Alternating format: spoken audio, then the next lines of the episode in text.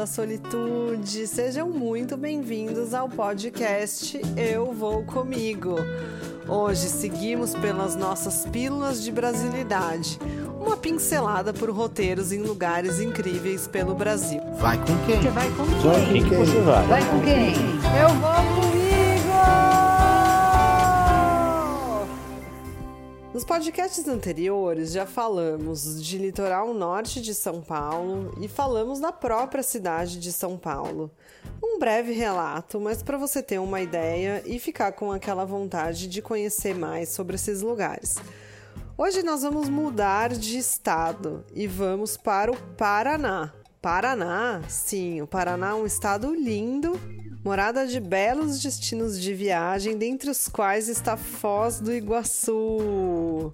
Sim, as lindas e maravilhosas, exuberantes cataratas do Iguaçu, que são tão subestimadas pelo nosso povo brasileiro. Isso porque os brasileiros têm aquela sensação de que Foz do Iguaçu é aquele turismo que a gente vai fazer bem lá para o final da nossa vida porque é aqui perto mesmo, e ai, vou ver catarata, que que é isso? Que perda de tempo. E se engana muito quem pensa assim.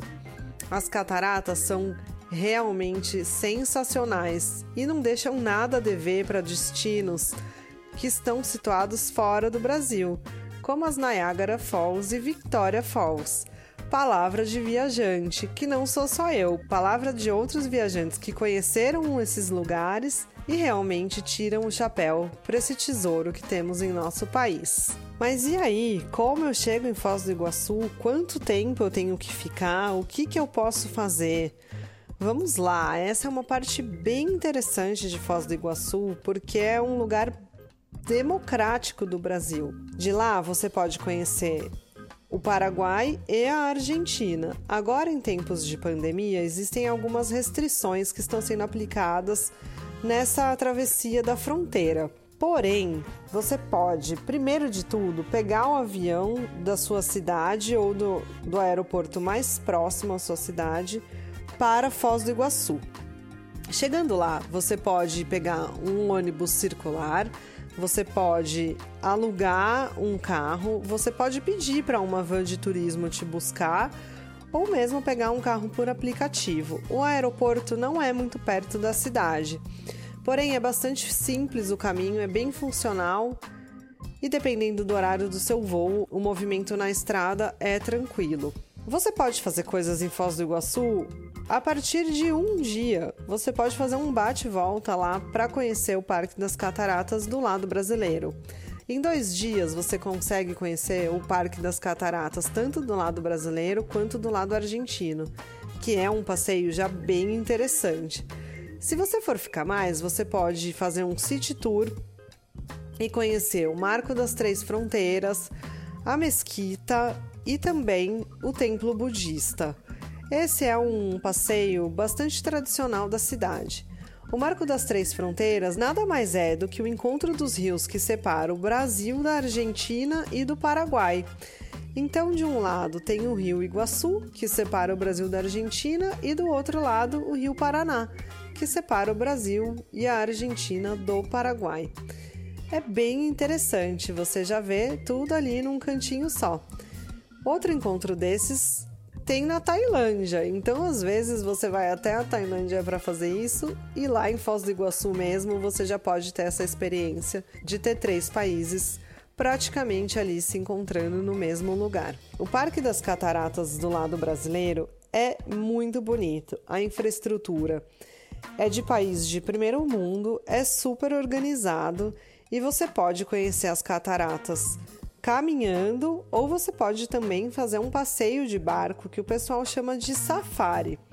Esse passeio do safari vale bem a pena. Se você quiser desembolsar um pouco mais de dinheiro para poder ter a experiência de entrar de barco praticamente embaixo de uma das cataratas, eu te garanto que vai valer a pena. É incrível, é sensacional e é melhor se você fizer num dia em que tiver calor. Se você for para Foz do Iguaçu numa época de inverno ou outono, pode ser que você pegue um friozinho. Caso não queira fazer o passeio de barco, você também vai conhecer as cataratas bem de perto. Isso porque o parque é todo estruturado para que você tenha o melhor acesso e vista das cataratas possível desse nosso lado. Você vai se sentir voltando para a terra dos dinossauros. Realmente é muito lindo, é muita natureza, é um volume de água surreal, ainda quando é época de seca. Porém, se você for na cheia, é surreal o tanto de água que tem e você pode ainda caminhar bem próximo a uma das quedas de água que te permite até dar uma molhadinha. Tem gente que até coloca capa de chuva, mas se você quer se refrescar, eu garanto que é uma bela energizada você tomar um banho de catarata. Não é todo dia que isso acontece. Eu recomendo esse passeio você ir leve, você levar poucas coisas, levar uns snacks, levar água e de tênis ou um, um calçado bem confortável. Da entrada do parque até a parte onde você pode conhecer as cataratas, você vai de ônibus. É um ônibus circular de dentro do parque mesmo, já é aberto com uma vista panorâmica e já vai te permitindo conhecer um pouco mais ali da mata e se você vai fazer o passeio do Macuco, que é o nome desse safari que vai até quase embaixo de uma das cataratas, você também tem uma parada especial. Existem outras paradas dentro do parque, como restaurante, hotel. Então é um lugar bem gostoso, bem interessante para você passar o dia. Ah, e se você for de lá já direto para o aeroporto, existem também armários onde você pode pagar para deixar a sua mala. Essa é uma dica incrível, porque eu fiz isso uma vez que eu ia sair de lá do parque e ir direto para o aeroporto. Deixei a minha mala lá, passei tranquilamente. Na volta fui lá, peguei a minha mala, peguei o ônibus circular e fui para o aeroporto. Então, te garanto que é bem possível de fazer isso. Agora, em tempos de pandemia, a fronteira com a Argentina está fechada o que é uma pena, porque o parque do lado argentino é também muito legal. Você tem que gostar de andar mais, porque lá o parque é maior, tem muito mais cataratas para você ver e a Garganta do Diabo fica lá. A Garganta do Diabo é uma das quedas de água que tem 80 metros de altura e ela faz um turbilhão ali no meio de todas as outras cataratas e é a atração principal desse outro passeio de barco que sai também do lado argentino para conhecer essa catarata bem de perto. É bastante emocionante, é muito legal, vale super a pena também. Eu gostei muito dos dois passeios de barco. O que é um pouco frustrante é que, por serem países diferentes, você não tem acesso de um lado do parque para o outro. Ainda que você consiga ver o barco de cada um dos países passando bem próximos um do outro, mas não tem como acessar. Infelizmente, porque isso facilitaria muito a vida do viajante, porém também tiraria a emoção de você ter que cruzar a fronteira. Você pode cruzar a fronteira da Argentina também um ônibus circular, não é legal? Só garanta que você tenha sua identidade ou seu passaporte em mãos, senão você não consegue atravessar.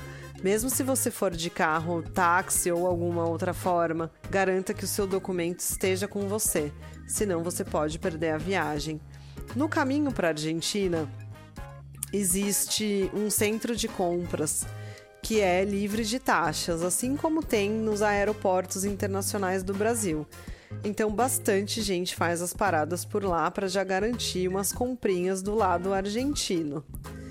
Outro lugar que você pode conhecer se você quiser e gostar de fazer compras é o Paraguai. Realmente, em meia hora você atravessa e pode fazer umas comprinhas do lado de lá. A recomendação é que você escolha ou tenha referência de alguém que pode te levar para lá e te levar em lugares para fazer compras de forma segura e confiável, porque a gente sabe que existem falsificações e pode ser um pouco perigoso nesse sentido de você atravessar e acabar sendo prejudicado. Voltando para Foz do Iguaçu, ainda temos a hidrelétrica de Itaipu, que é enorme, uma obra de engenharia que merece ser conhecida. Se você entrar no site de Itaipu, existem vários roteiros que você pode adaptar, inclusive um roteiro noturno. Também é importante agora em tempos de pandemia verificar o que você pode fazer por lá ou não. O Parque das Aves é um show à parte, também vale muito a pena e a entrada fica bem em frente à entrada do Parque das Cataratas do Iguaçu.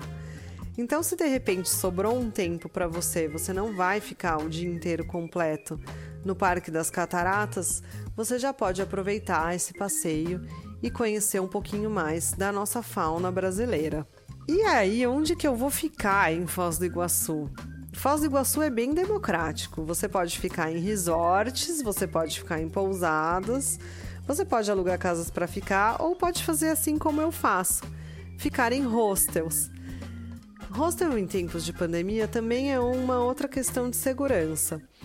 Porém, existem muitos lugares legais que estão seguindo os protocolos e ainda assim é um lugar que recebe muitos viajantes de outros países, uma ótima oportunidade para você fazer amizades, até com gente do Brasil que está viajando também nessa pegada. Costumavam ter festas antigamente. Eu não vou recomendar nenhum aqui porque eu acho que esse não é o escopo. Porém, se você escolher o lugar certo para você ficar, pode ser a chave para você gostar ou não de viajar sozinho. O hostel que eu fiquei lá quando eu fui não era um hostel bom para quem queria fazer amizades, porque era um hostel meio morto, tinha pessoas que não estavam muito na pegada de conhecer outras pessoas e estavam ali só por estar.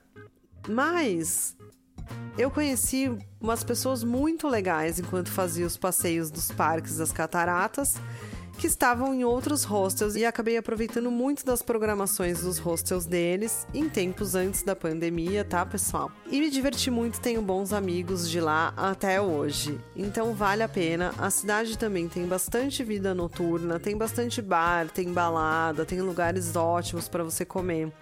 Tem um restaurante que fica dentro do Parque das Cataratas, que é uma ótima pedida se você também tá afim de ter um pouco mais de luxo. Enfim, tem muita coisa legal para você fazer por lá. Então vale desde ir para passar um dia, se você tiver na pegada de fazer um bate-volta, ou ficar até 5 ou 7 dias se divertindo, relaxando e curtindo a ótima estrutura e as belezas naturais do nosso país e desse estado que é o Paraná. Espero que tenham gostado e que já estejam com a mochila pronta para quando te perguntarem: vai com quem para Foz do Iguaçu? Vocês responderem: ué, eu vou comigo.